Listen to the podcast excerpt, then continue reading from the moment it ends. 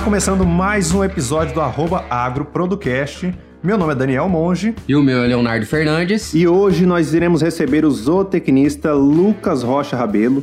Atualmente ele mora em Columbus, Ohio, onde ele é pesquisador e estudante de doutorado na The Ohio State University. University. As palavras difíceis. University. University. Quase, chegando lá. Pô, já, já tá quase 100%. É? e hoje ele vai falar sobre como é estudar no exterior, como é que é a vida do brasileiro, do estudante brasileiro no exterior e como é que ele fez para aplicar, fazer a aplicação de para entrada na universidade, né, naquela na universidade que ele está que ele está fazendo a pesquisa dele e os desafios que ele está enfrentando lá. Sem mais delongas, eu vou chamar o Lucas aqui. E aí, Lucas, tudo tranquilo? Fala um pouco sobre você, sobre a sua história, o que, que você está fazendo aí. Tudo bem, Monge? Maravilha, estou aqui em Columbus, no estado de Ohio. Eu sou zootecnista formado pela UFMT de Cuiabá.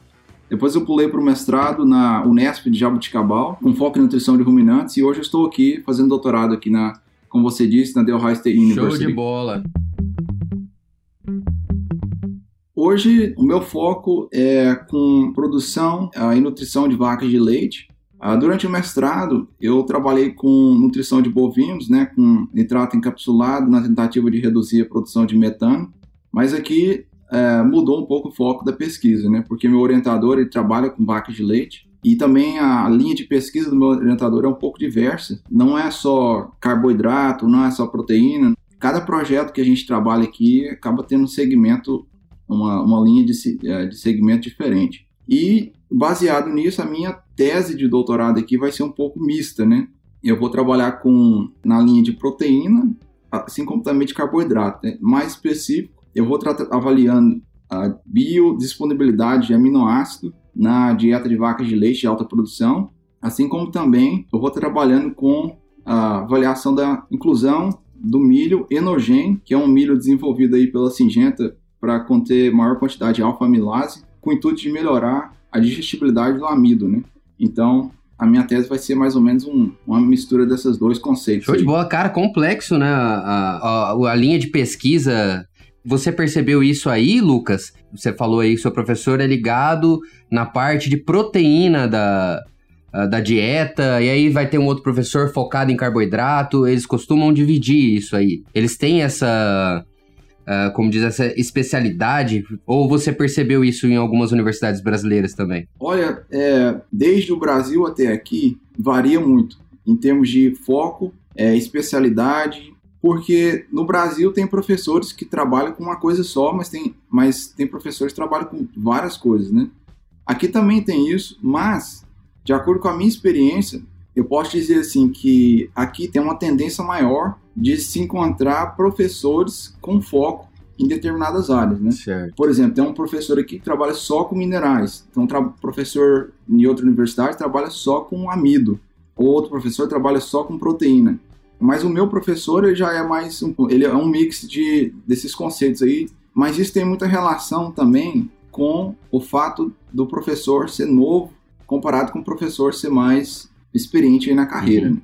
Porque o que acontece é que muitos professores que entram aqui, eles têm que produzir muito, porque ele tem um período de probatório, no qual, por exemplo, se é 4, 5, 6, 10 anos, eles têm que produzir o máximo possível para ele ser realmente fidelizado no final. Entendi. É, então eles, eles tentam produzir o máximo possível, né? Então qualquer tipo de projeto que aparecer, eles rodam para publicar, né? Show, show de bola. Conta um pouquinho pra gente, Lucas, como foi essa sua... Uh, primeiro, como você descobriu que você poderia ir pro exterior, assim, a primeira chance que você teve de ir pro exterior, como você ficou sabendo disso? Uh, quais os meios você usou para isso? Você foi pela faculdade ou você teve que buscar um contato direto com com o professor daí, com o seu orientador aí. E como foi chegar aí? Foi, foi sua primeira sua primeira oportunidade é, é, é fora do país? Então, eu tive uma oportunidade de vir para cá durante o mestrado, porque eu consegui uma bolsa que é conhecida como a BEP, né, a FAPESP, certo. e ela me proporcionou essa oportunidade de vir para cá durante, no máximo, seis meses. Eu tentei aproveitar o máximo possível, fiquei cinco meses uhum. e meio só não fiquei mais porque eu tinha o prazo de voltar para defender o mestrado. Foi nessa mesma universidade? Na mesma universidade, com o mesmo professor. E foi aí que tudo começou. Para começar mais, mais do início, de onde surgiu toda essa ideia, toda essa motivação, no início da graduação até o final da graduação, eu nunca pensei em ir para fora, né? Eu diria que o inglês sempre foi uma barreira. E eu acho que só pelo fato de a gente não ter o inglês, a gente já nem, nem pensa na possibilidade de ir, né? Então isso foi mais ou menos o que aconteceu comigo, né? Foi então que durante o mestrado surgiu a possibilidade da bolsa, eu apliquei, a bolsa foi aprovada e, na verdade, para a submissão desse projeto aí, você já tem que escolher um professor. Então, eu procurei por um professor que tinha relação com a, a minha dissertação. Então, entrei em contato com o professor. Nesse ponto, a universidade não importa muito, né? A gente está procurando mais um professor que trabalhe com a linha de pesquisa semelhante à sua. Então, eu escolhi o professor. É, eu, na verdade, primeiramente, eu contactei uma professora do Canadá, que é a Karen Birchman. Só que ela falou que ela, a época na qual ela estava vindo era muito conturbada para ela, ela não teria muito tempo para me assessorar. Mas ela, ela disse assim: eu recomendo você tentar fazer seu estágio com um professor, né, é, que trabalha na, aqui na, na Universidade de Ohio, porque ele fez o pós-doutorado de, dele com ela. Então ela me encaminhou para ele e aí eu, a partir disso daí eu comecei a conversar com ele e entrei em contato e daí seguiu. A partir desse contato com ele, eu, eu me realizei na necessidade de melhorar meu inglês, né? Porque, embora eu já lia artigos em inglês, embora eu já tinha uma noção básica, eu nunca tinha conversado. Então, o inglês era bem pobre, né? É bem, eu costumo falar, assim, é bem, é bem, bem banguelo. Sei algumas coisas, mas não era suficiente para ter nenhum tipo de conversa com ninguém, né? Aí, para ter certeza que eu conseguia pelo menos falar alguma coisa, ele me pediu para fazer uma, uma conversa por, pelo Skype, né? Só que eu tive que me preparar para conversar com ele, né? Eu tive que escrever todo um script, um plano, né? Como que eu ia conversar com ele, sendo que eu nunca tinha conversado inglês ainda na vida, né? Então aí foi toda uma, uma luta, né? Que, que eu vou falar? Eu tive, tive que pensar no que, que ele poderia me perguntar é, e também no que, que eu responderia para esse tipo de pergunta. Tudo traduzindo, né? Usando muito o Google Tradutor e outros dicionários online. E, enfim, foi dando certo, então eu consegui o estágio, ele me aceitou. Eu vim, fiz o estágio durante o mestrado, é, ele gostou do meu, do meu trabalho aqui, e durante os últimos, as últimas semanas ele me convidou para voltar e fazer o doutorado com ele. E eu melhorei muito o meu inglês durante o período que eu estive aqui, que foi cinco meses e meio, e nessa época eu já estava um pouco mais maduro no sentido de aproveitar oportunidades, né? Porque durante a graduação embora tem toda aquela barreira, né? Ah, eu não sei falar inglês, eu não consigo, então eu não vou nem. Você nem pensa na oportunidade, né? Mas ao mesmo tempo, muitas vezes você acaba pensando assim: ah, se eu for fazer alguma coisa, eu vou perder tempo de graduação, vou formar mais tarde, não quero perder tempo de carreira, né? Então na graduação a gente fica nessa coisa assim: ah, se eu for para o exterior fazer um intercâmbio, perder um ano, né? Vou formar um ano mais tarde que todo mundo. Então, no mestrado eu já estava um pouco mais maduro com relação a isso, tentar aproveitar o máximo possível. Né? Tanto que muita gente que faz mestrado quer terminar o mais rápido possível e tal.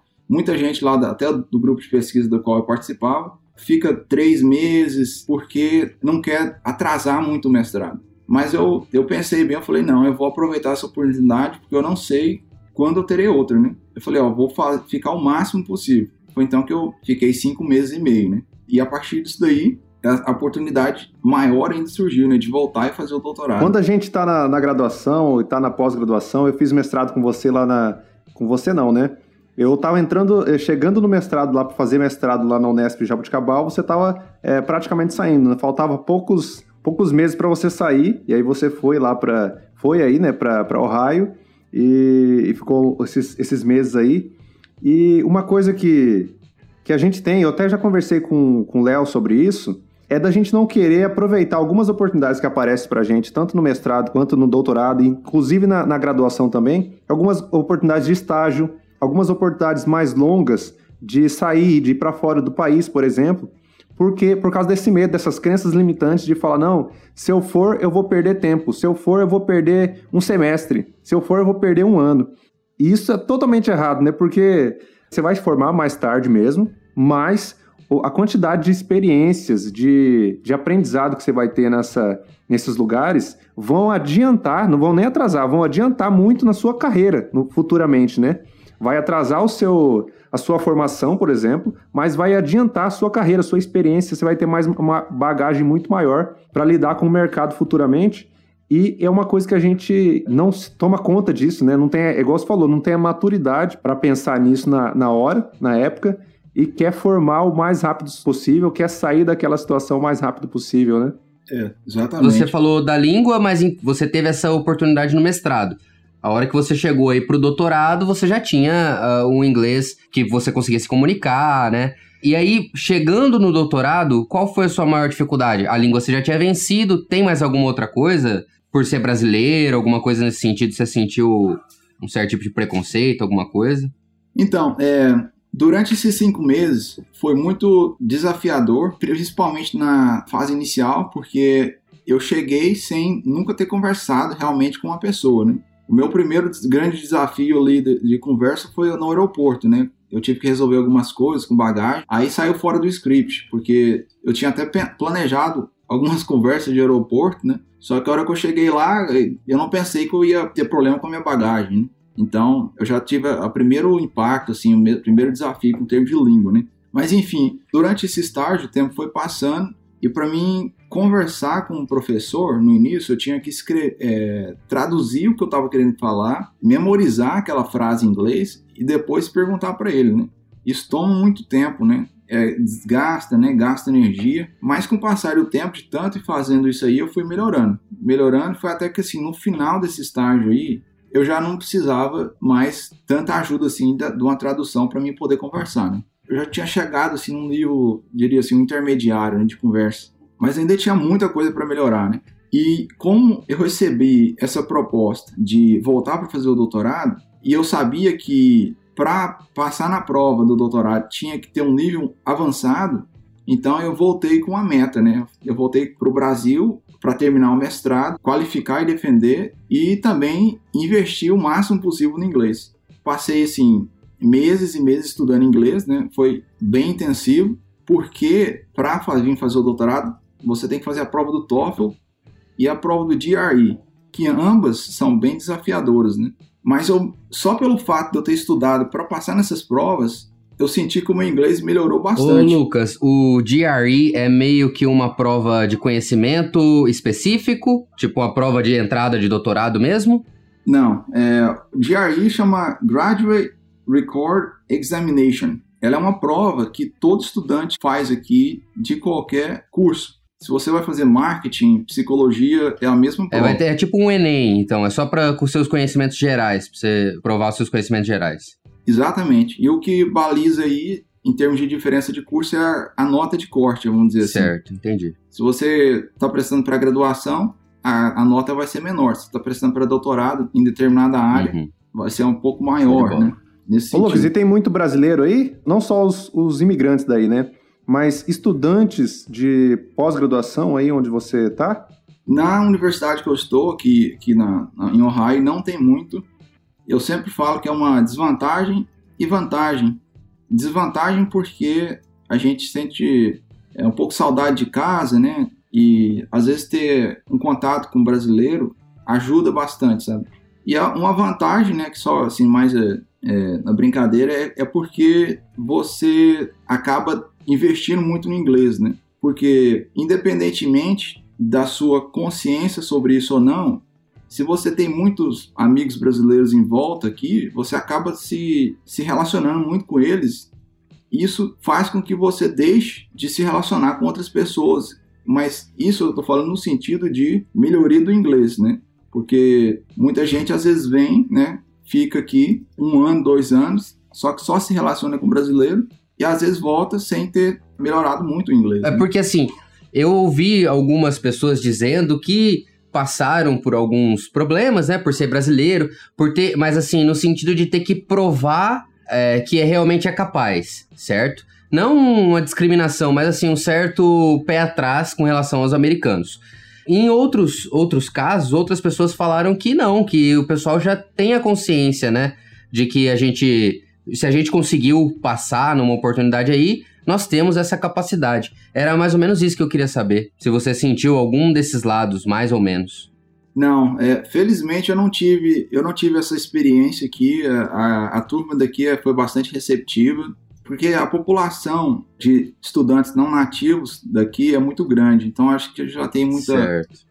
É, as pessoas na qual eu tive relacionamento são muito é, compreensivos com relação a isso, né? Até mesmo com relação à língua, né? No início é muito difícil a conversa, né? Então foi bem tranquilo para mim. Eles entendem então, né, da, dessa dificuldade, porque te, teoricamente o, o americano ele não tem essa obrigação de aprender uma segunda língua, né?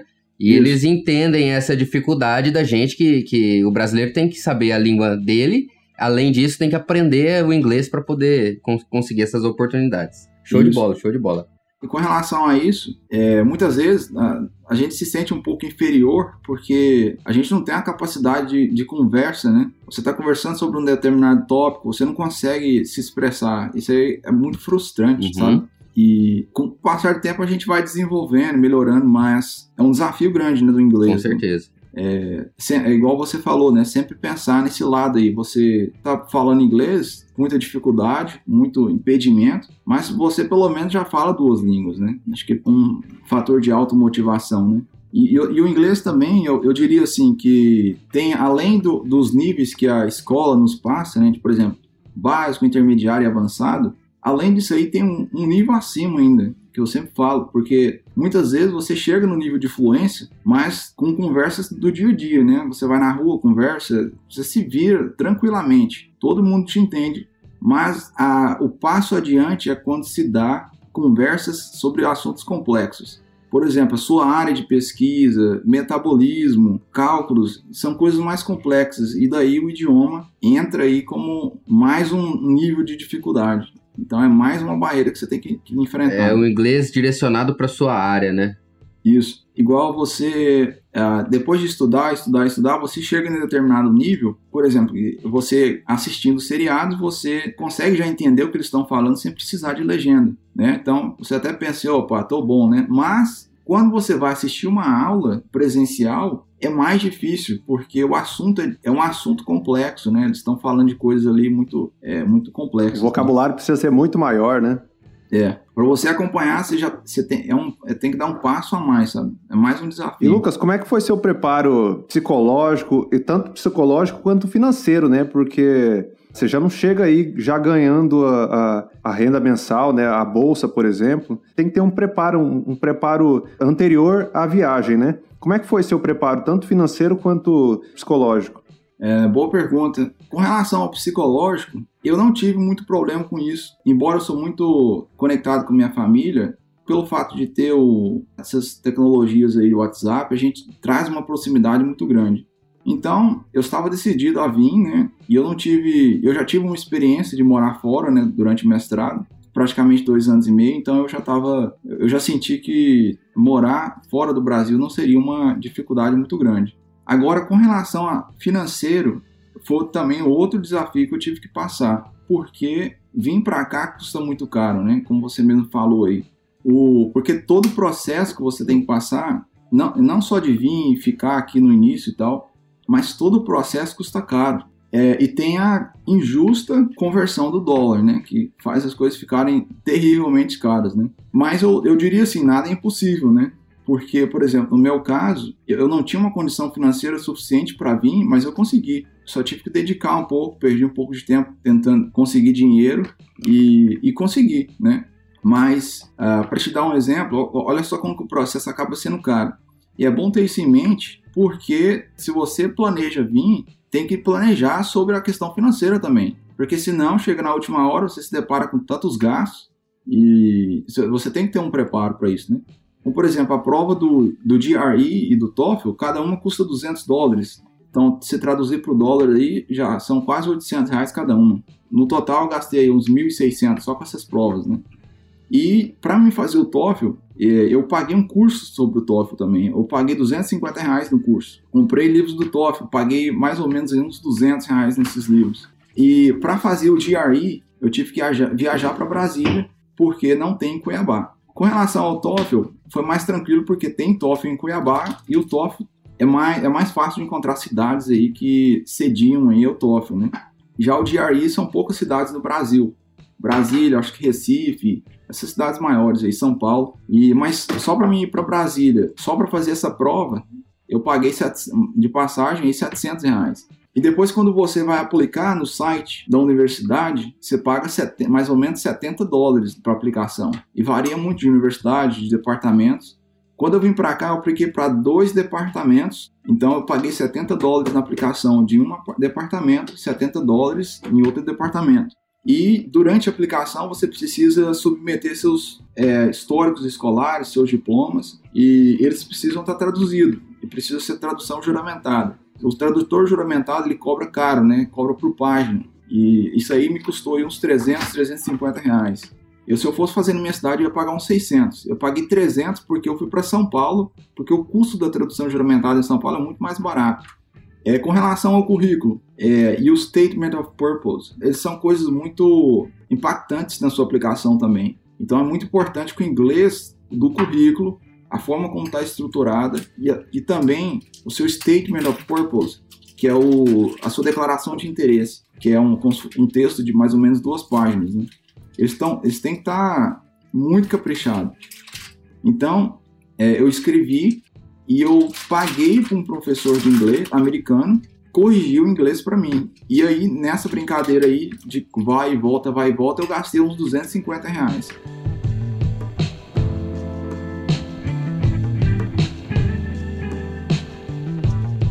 E mais algumas coisas que, que a gente tem que pagar seria a o DS 160, que é como se fosse a estampa que você vai colocar lá no passaporte, e também a SEVES, que é parte desse visto aí, né? A 160, você vai pagar uns 160 dólares e essa SEVES aí você paga 200 dólares, né? E essas duas juntas aí, traduzindo para reais, vai custar o quê? Mais de 1.200, 1.300 reais, né? E tem que considerar também que para tirar o visto, né, tem que ir no consulado, né? E determinadas cidades não tem consulado. É, como, por exemplo, eu tive que ir para São Paulo. Então, só nessa brincadeira eu, já gastei mais uns 800, 900 reais, né? Com passagem de volta, alimentação e hotel, porque você tem que ficar em São Paulo pelo menos dois dias, né? Porque a entrevista lá no consulado requer dois dias. Né? Enfim, Além de tudo, ainda gastei 100 reais aí, porque eu paguei uma pessoa que trabalha na agência de turismo para preencher essa DS 160, porque eu tava com muito receio de preencher alguma coisa errada, né? E era inglês, eu, eu, tava, eu tava com medo de, de dar, dar um pepino aí no processo, né?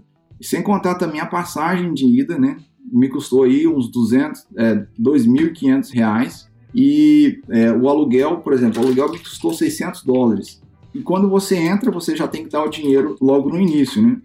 E além desse, desse pagamento na entrada, eles pedem também o que se chama aqui de security deposit, é, acho que é cheque calção em português, que é o mesmo preço do aluguel. Então, 600 pelo aluguel, 600 pelo cheque calção, 1.200 dólares, traduzindo aí para reais, vai dar mais de 5 mil reais, 5.400. E, e você ainda tem que trazer um dinheiro para se manter no primeiro mês, como o Monge comentou aí. E tem que ser pelo menos uns 400, 500 dólares, né, para alimentação, ver se a casa onde você ficar vai ficar tem coisas aí de móveis no quarto, na cozinha, porque se não tiver, você vai acabar tendo que comprar determinadas coisas, né? um prato, um garfo. Então, assim, tem que pensar até nisso, né? Você talvez teria que trazer um pouco mais de dinheiro.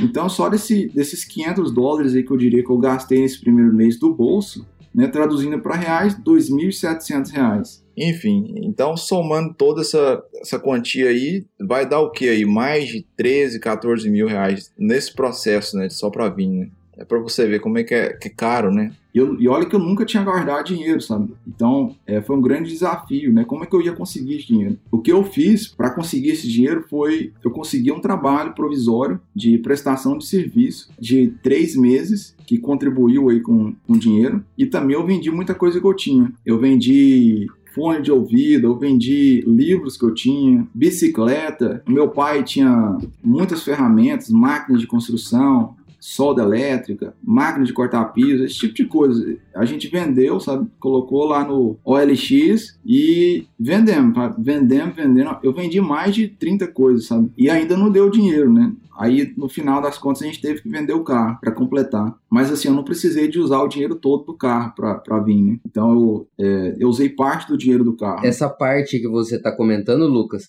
realmente é uma batalha São poucas pessoas que, que estão dispostas a fazer isso, mas o, do, o doutorado depois acaba compensando, né? A experiência profissional, a, a, a quantidade de conhecimento que você recebe, e acho que até a própria bolsa, que aí a, a, conversão do dólar vira a favor de quem tá aí, né? Que você recebe em dólar, pois você, é. acaba, é, você acaba conseguindo sanar esses gastos anteriores, né, cara? Compensa, eu não me arrependo, viu, de, de ter passado por isso. Pa se paga sim. Se você economizar aqui com a sua bolsa, você, com alguns meses de, com alguns meses de economia que eu fiz, eu consegui recuperar todo esse dinheiro. Então, realmente compensa. Eu encorajo qualquer pessoa que tiver é, a intenção de fazer a mesma, a mesma coisa, se aplicar para vir e tal. Se não tiver dinheiro, pede ajuda, faz alguma coisa nesse sentido. E sempre pensa que no futuro as coisas vão se pagar. É, né? precisa, precisa ter bastante coragem mesmo, hein, cara? Que é, não é, não é fácil, né, bicho? É uma luta para ir. Mas a intenção do, do, do, podcast é justamente essa: trazer essas experiências, mostrar essa dificuldade, é, porque é, para estar tá onde você, você tá, não pode ser fácil. É, tem, tem que exigir um, um mínimo de coragem, um mínimo de preparo. É, mas é bom ouvir da sua boca falando que compensa realmente toda essa trajetória, todo esse sacrifício. É, se fosse fácil, todo mundo faria, né? É, com certeza. Ouvindo falar assim de tanto dinheiro que a gente que você desembolsou, eu lembro quando você tava lá em, a gente estava lá em Jabuticabal, você começou a vender o, algumas coisas que você tinha em casa, seu pai começou a vender algumas coisas aqui e já na intenção, né? E, e uma coisa que eu tenho gravado assim, é, no nosso período, período que a gente passou lá em Jabuticabal junto é, é essa dedicação sua vê o que, tá, que precisa ser feito, né? Faz uma análise da situação lá, o que, que eu preciso fazer agora para eu chegar até o que eu quero. E faz o que é preciso, né? Então uhum. foi lá, comprou cursos de inglês, livros em inglês. Eu lembro que você, eu lembro do livro que você me deu, que é o As Sete Leis Espirituais do Sucesso, só que na versão em inglês. E essa dedicação também de vender até o carro para ir para lá, né? Para ir é, realizar o sonho que você teve aí serve de incentivo para outros profissionais também que estejam na, numa situação, num, num perrengue assim, numa, numa situação parecida, que tenha que decidir, né, se vai ou não vai, se vai ou se fica, se compensa ir ou não.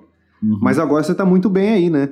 Não se arrepende nem um pouco de, de ter ido, né? Isso. É um ganho muito grande de, de experiência, né? É impagável, né? E o fato de você vir para outro país fazer uma, uma pós-graduação, você acaba saindo completamente da sua zona de conforto. E isso contribui muito para você conquistar a sua independência, né? Independência uh, psicológica, né? E, e amadurece muito, né? Você tem que resolver tudo sozinho, é, sem ter ninguém para ajudar, é, nenhum colega, né? No início. E, e sem contar também, é, os Estados Unidos é uma das nações que mais tem estudantes de pós-graduação não nativos. Então, você tem contato com muita gente de muitas culturas, né? Você conversa com pessoas que têm cabeça e mentalidade completamente diferente. É, isso, isso faz a gente amadurecer bastante, sabe? Você se expõe a culturas diferentes, você vai no mercado, tem comidas ao mesmo preço que a comida nacional, comidas indianas, chinesas, japonesas, pelo mesmo preço. Você se expõe em todas as dimensões possíveis, né? A, a novas culturas, a novas experiências. Então, isso te faz, te faz crescer, sabe? como pessoa, com, aumenta a sua visão, seu espectro de, de visão. Show de bola. Cara, já que você comentou dessa, dessa parte de, de uh, ter contato com várias culturas, uma imersão em outra cultura também gera um conhecimento muito grande, essa liberdade que a gente pode adquirir porque é como você falou, você tem que resolver tudo sozinho, não tem como pedir para ninguém, é, até a comunicação no começo é, é dificultada. Mas assim, passando esse período de dificuldade, a hora que você viu que estava tudo tranquilo, que você já conseguia equilibrar as coisas aí, o que mais te agrada uh, em estudar fora? O que te deixa feliz de estar tá aí? Um, boa pergunta, viu, Léo? Te fez pensar agora. É bem, refle... é, é bem reflexiva, né? Olha, eu, o que eu gosto daqui, uma coisa que me faz sentir bem, eu diria assim, é o fato de você estar tá numa instituição ou num, num local que as coisas funcionam pelo menos aparentemente. Né? A gente sabe que tem problemas em todos os locais, corrupção, mas é, o fato de estar tá aqui, estudar e ver as coisas acontecerem, te faz sentir bem, faz você ter essa motivação de trabalhar porque você sabe que você está sendo remunerado da forma apropriada, né? E isso, isso se expande desde como aluno até como cidadão, né? Uhum. É, você paga impostos, aqui tem paga impostos muito caros, né? É, grande parte da sua bolsa vai imposto da, das escolas municipais, imposto da cidade, imposto do estado, imposto federal.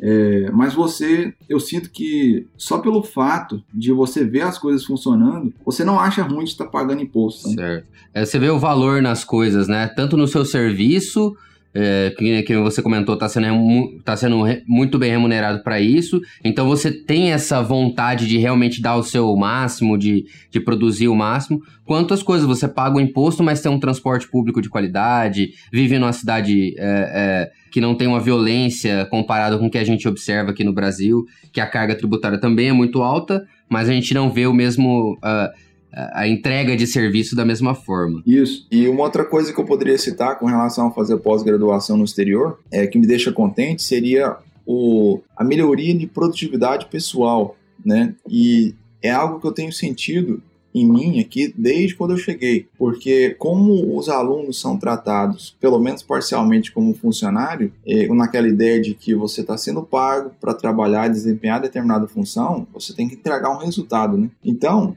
essa cobrança, né, que é muito grande, se estende e você começa a, ser cobrado. Além disso, é, em termos de produtividade também, que nada mais do que o quanto que você faz pela quantidade de tempo que você gastou, né, para fazer, né. Então você é cobrado muito com relação à produtividade e você vai tentando aí, com o passar do tempo, estabelecer estratégias para melhorar a sua própria produtividade, né. O que, que você vai fazer para deixar de perder tempo com determinadas coisas que são desnecessárias, né. E um dos grandes gargalos aí que tá, tem tudo a ver com produtividade que eu tenho me deparado aqui dia a dia é de estabelecer prioridades, né? Dia após dia você tem que estar estabelecendo e trabalhando aí qual que é a prioridade, o que, que eu tenho que fazer primeiro, porque tem tanta coisa para fazer, né? Você tem que selecionar o que é mais importante, né? E deixar as coisas necessárias para depois, né? E quando se fala em produtividade aqui, né, na pós-graduação, isso vai desde escrever um e-mail até agendar atividades, até a análise de laboratório, até a parte é, da escrita, né, dos resultados.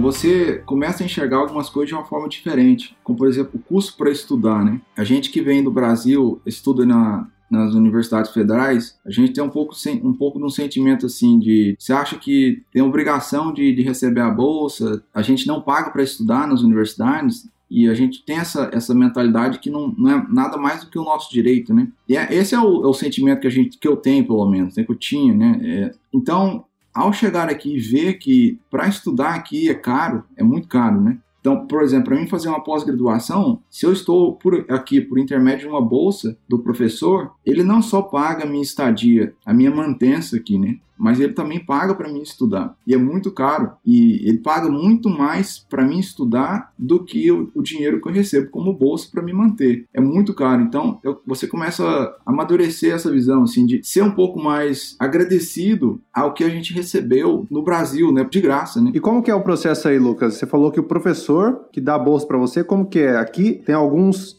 algumas instituições de financiamento, né? Por exemplo, a FAPESP de, no estado de São Paulo, a FAPEMAT aqui em Mato Grosso, a CAPES, a é, CNPq. Aí como é que funciona? Um dinheiro que vem do, do governo, vem da, da, universidade, do professor, é, vem do Estado, como é que é? é? É, boa pergunta. Com relação à questão de financiamento, de uma certa forma se assemelha com o Brasil, porque o financiamento vem de tanto de agências estaduais, né, como você citou aí, FAPEMAT, FAPESP, FAPEMIG, assim como também de agências federais, né? igual o CNPq e o ACAPS. Aqui também tem bolsas do governo, tem bolsa do, é, do Estado, tem bolsas da universidade, tem bolsas de instituições internacionais, é, tem bolsas de tudo quanto é tipo, né? Mas a diferença é que a grande maioria dos alunos que estão aqui na pós-graduação, eles recebem bolsa por intermédio do professor. Ou pelo departamento, mas para desempenhar funções ou no laboratório do professor ou para o departamento. Como se ele estivesse te contratando. Exatamente. Você, basicamente, você é contratado para desempenhar determinada função e você é pago para desempenhar aquela função. E desses tipos de bolsa, que eu diria assim que 80, 85% dos alunos daqui tem, você pode ser GRA ou GTA. Você pode ser assistente de pesquisa ou assistente de ensino. Geralmente, você é assistente de ensino, que é o GTA, é, é o departamento que paga, mas ele está pagando para você dar assistência a aulas, né? Agora, se você for assistente de pesquisa a bolsa GRA, você está sendo pago pelo professor, porque você vai estar tá ajudando com a pesquisa dele. Né? E muitas vezes, é, só, só para é, uma consideração, que muitas vezes se você tiver o, a bolsa como assistente de pesquisa, ela não é a, a mesma bolsa durante todo o período. Muitas vezes troca. Você fica um ano como assistente de, de ensino, depois o próximo ano você acaba mudando para um projeto, ele se, se encaixando em algum projeto, você se torna assistente de pesquisa. Depois, no terceiro ano, você pode retornar a ser assistente de ensino. E com relação à bolsa de pesquisa, que dentre essas bolsas aí, o GTA e o GRA, assistente de pesquisa é a, grande maioria, porque é o que faz o motor funcionar aqui em termos de pesquisa são as empresas, né? Então, não tem muito financiamento governamental para pesquisa. É, então, os professores têm todo o dinheiro aprovado aí para determinados projetos e dentro desses projetos aí tem a estimativa aí para pagar para um aluno, né? Então, é daí que sai o dinheiro. O professor já tem um projeto e ele se encaixa o aluno dentro desse projeto. É, isso é uma mudança de concepção também com relação a, ao que eu, a minhas experiências anteriores, né? Porque no Brasil eu sinto que os estudantes eles são categorizados como estudantes, né? E aqui já é diferente essa, essa mentalidade. Aqui a gente é categorizado como funcionário. É como se fosse uma empresa, sabe? Eles estão pagando para nós trabalharmos. Então, diferentemente do Brasil, é, isso é na minha, na minha visão, né? Você tem a obrigação de fazer um projeto e terminar e publicar ou defender a sua dissertação, a tese aí. Por quê? Porque você quer obter o diploma, né? Porque teoricamente tem esse sentimento de estudante, né? Você você recebe uma bolsa só como auxílio, mas você é um estudante. Uh, tem essa, essa esse sentimento de ser estudante. Aqui, como você é pago, né, assim como numa empresa, você tem que entregar resultado. Né? É, você está sendo pago para fazer determinada coisa, então você tem que fazer. É, então, você vai trabalhar não somente para ter o diploma, para para terminar seus dados para conseguir o diploma. Mas você vai trabalhar e produzir porque você tem que produzir, está recebendo para isso, né? está sendo pago para isso e você tem que cumprir a, hora, a, carga horária de trabalho. Então essa, essa é, uma, é uma forma de mentalidade e eu acho que acabou sendo benéfica para mim porque isso me trouxe também amadurecimento em termos de, de trabalho, né? Da mesma forma como você começa a trabalhar, você amadurece bastante, né? Então eu sinto que é como se fosse, eu já estou tendo uma, assim, uma pré-experiência de trabalho, né? De salário nesse sentido. Né? Traz um senso de responsabilidade, né? Isso, cumprir metas, apresentar resulta relatórios, resultados. Show de bola. Lucas, e a gente está é, quase chegando ao fim aqui, mas eu queria fazer a última pergunta para você, que é basicamente, sendo assim mais específico, o que, que é necessário para você na, na, na, graduação ou na pós-graduação para você aplicar para concorrer a uma bolsa e concorrer a uma, uma oportunidade aí no exterior? Sim.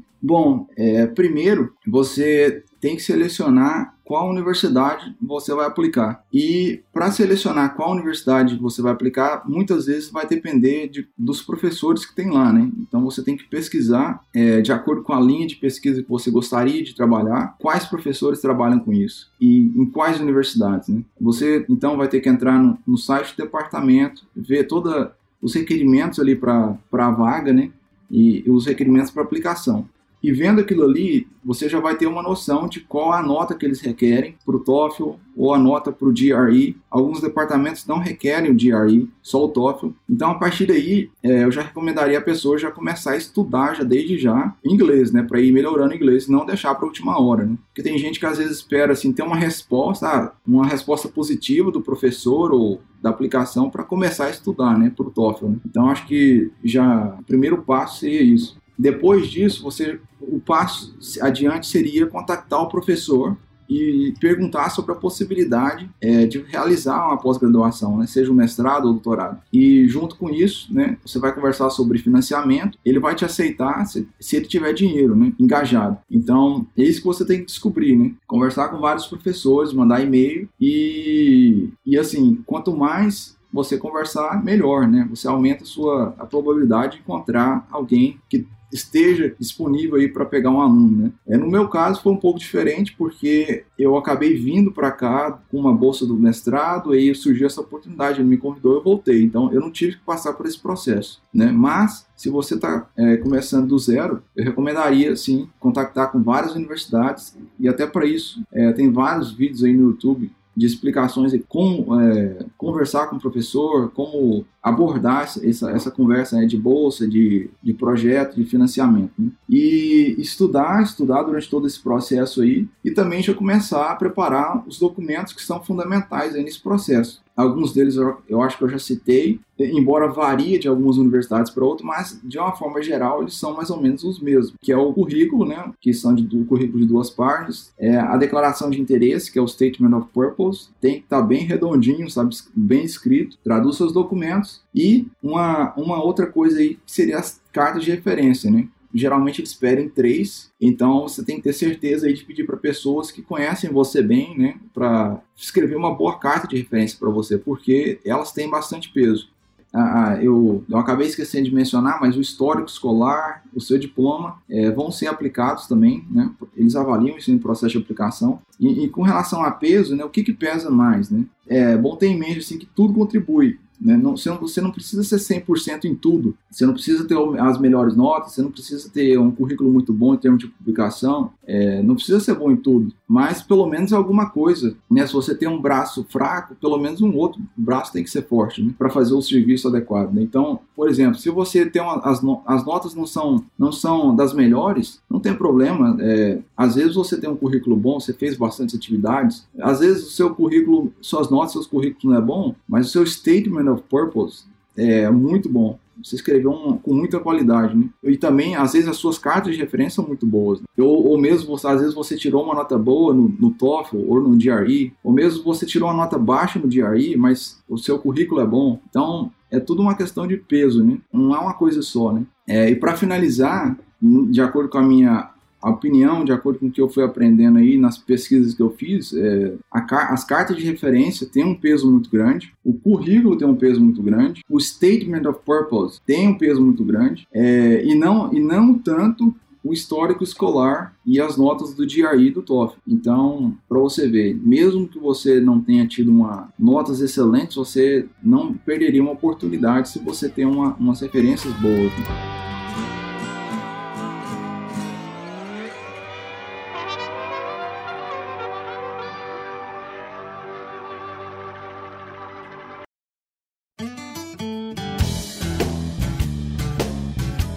Gente conseguiu tirar boas dicas, boas recomendações aqui do Lucas. Para quem estava perdido aí, estava com uma vontade de aplicar para ir para fora, para estudar fora, já deu uma, já pode dar uma clareada. E eu gostaria de agradecer é você, Lucas, por ter falado sobre tudo isso, sobre a sua experiência aí de ter ido para Ohio, de ter ido para uma, uma universidade fora do Brasil, terminar os seus estudos e, e clarear a mente de quem tem essa vontade também. Então, muito obrigado e deixar um espaço para você dar as, as, suas últimas considerações aí. Beleza, Monge. Muito obrigado pelo convite. Eu fico feliz em poder participar aí desse podcast. Eu espero que tenha sido uh, bem informativo aí para quem está procurando por dicas relacionadas a isso. E, e, além disso, eu, eu tenho acompanhado o, o seu podcast aí, tenho gostado bastante, viu? Parabéns você e o Léo aí pelo conteúdo. Enfim, eu só gostaria de encorajar aí quem tiver vontade de vir e passar por essa experiência, esses desafios aqui, culturais e, e de aprendizados, né? Eu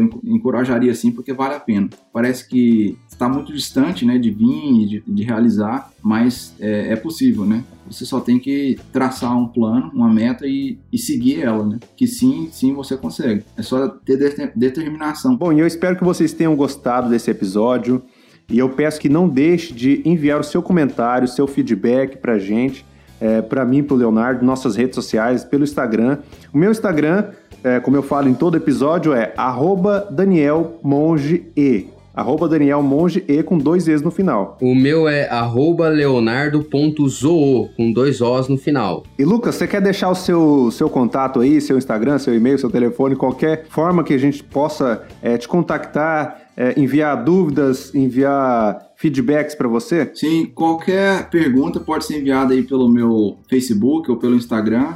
É só procurar pelo meu nome, Lucas Rocha Rebelo, ah, ou até se quiser alguma coisa mais formal, tem o meu e-mail também, lucas-rebelo@hotmail.com. Maravilha. Então é isso aí e até mais. Show de bola!